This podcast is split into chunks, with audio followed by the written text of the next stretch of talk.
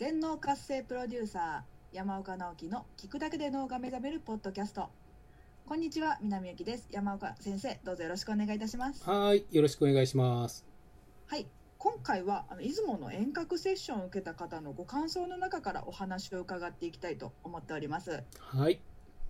はいまず今回いただいたご感想の中から申し込んだ時点からトントン拍子でご縁が広がっていきました、うん。また滞っていた問題の解決策が見つかったり未来のイメージがありありと見えてきました。というご感想をいただきました、そうですね。遠隔の、はい、エネルギーセッションを受けるだけで縁が広がっていくこういうことがあるんでしょうか？あ、これはね、かなり多いですよね。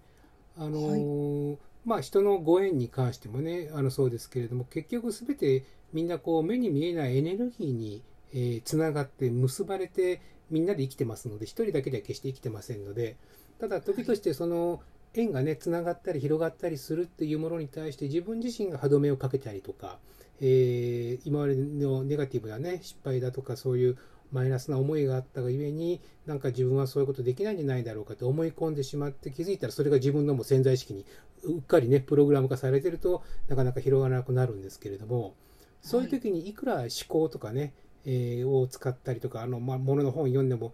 まあ、なるほどなと思うんですけど、そうは簡単には変わらないんですね。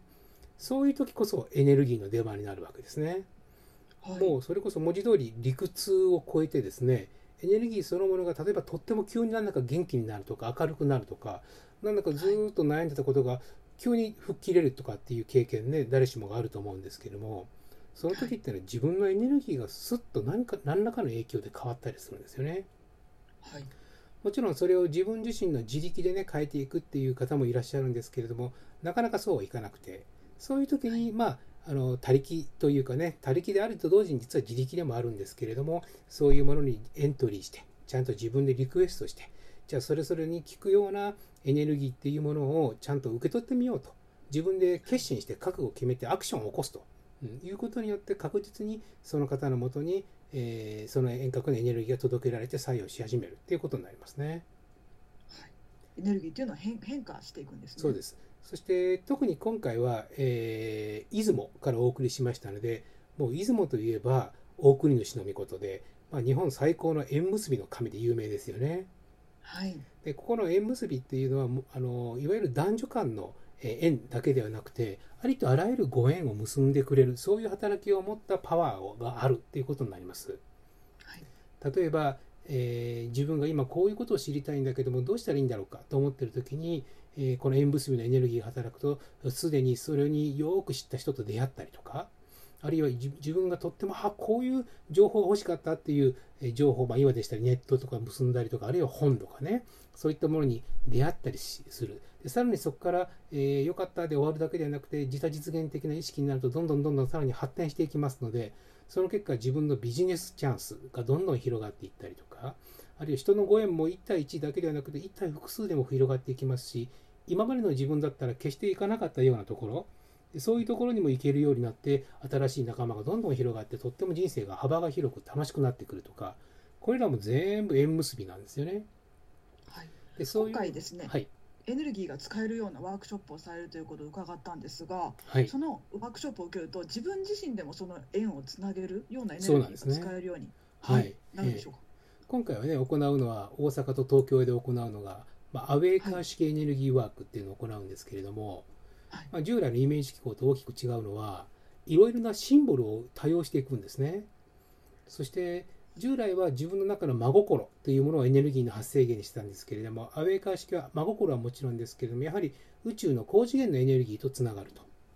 そして高次元のエネルギーとつながってそのエネルギーでもって例えば、えーあらゆる人間関係を良くするんであればメビウスワークっていうのをやってくるんですよ。そうするはい。と自分が使うエネルギーだけのメビウスとあるいは高次元エネルギーとアクセスした時に使えるメビウスエネルギーっていうのはこのメビウスっていうのはこの無限循環する輪のエネルギーですから8の字みたいな感じですね、それを人間関係に意図的に使うようにするともう全然効果が桁違いに現れてきますのでそれが自分自身もできるし人にも今度はそれを遠くの人にも自分も送れるようになるっていうねそのあたりが従来にない大きな特徴の中の一つですね。はい、そういったあのワークショップの中ではケースごとの何か使い方というのも教えていただけるんでしょうか？もちろんです。ええ。あのこのメビウスって言います。例えばとってもこういう人と仲良くなりたいとかね、えー、いうのもあるんですけども逆にこれは縁を切りたいっていう時も使えたりするんですよね。ありますよね、そういう時。そう。なんかメビウスワークやってるんですけど逆に縁がどんどん切れていくんですけどっていう方は逆に今までなあなあだとかいわゆる腐れ縁ってもんですね。そこにずっととらわれた縁を自分で生産して切ることができるようになる自分の頭で考えた願望ではなくてやっぱり魂の欲求というかね魂の出してくるまあペン名とかねミッションっていうもんですけれどもそこにどんどんどんどん自分が近づいてくるともう今までにはお世話になったかもわかんないけれどもなあなあだったかもわかんないけれどもそういうエネルギーがきれいに生産されてくるそういう使い方もありますよということですね。それが新しい、まあ、タイプのこの高次元エネルギーを使ったメビウスワークとかですね。でそれも本当にいろんな人間関係もね職場での場合もあるし家族関係もありますし親子関係ももうありとあらゆる人間生きてること自体が人間関係ですからそれをケース別にどうやったら整えていけばいいか。人間関係が整うと結果的には経済状態が変わってきますので経済環境を改善するためのメビウスワークは具体的にどうしたらいいかとかですね。こういうのも実例を伴ってねどんどんどんどんあのワンデーの中でやっていきたいなと思ってますね。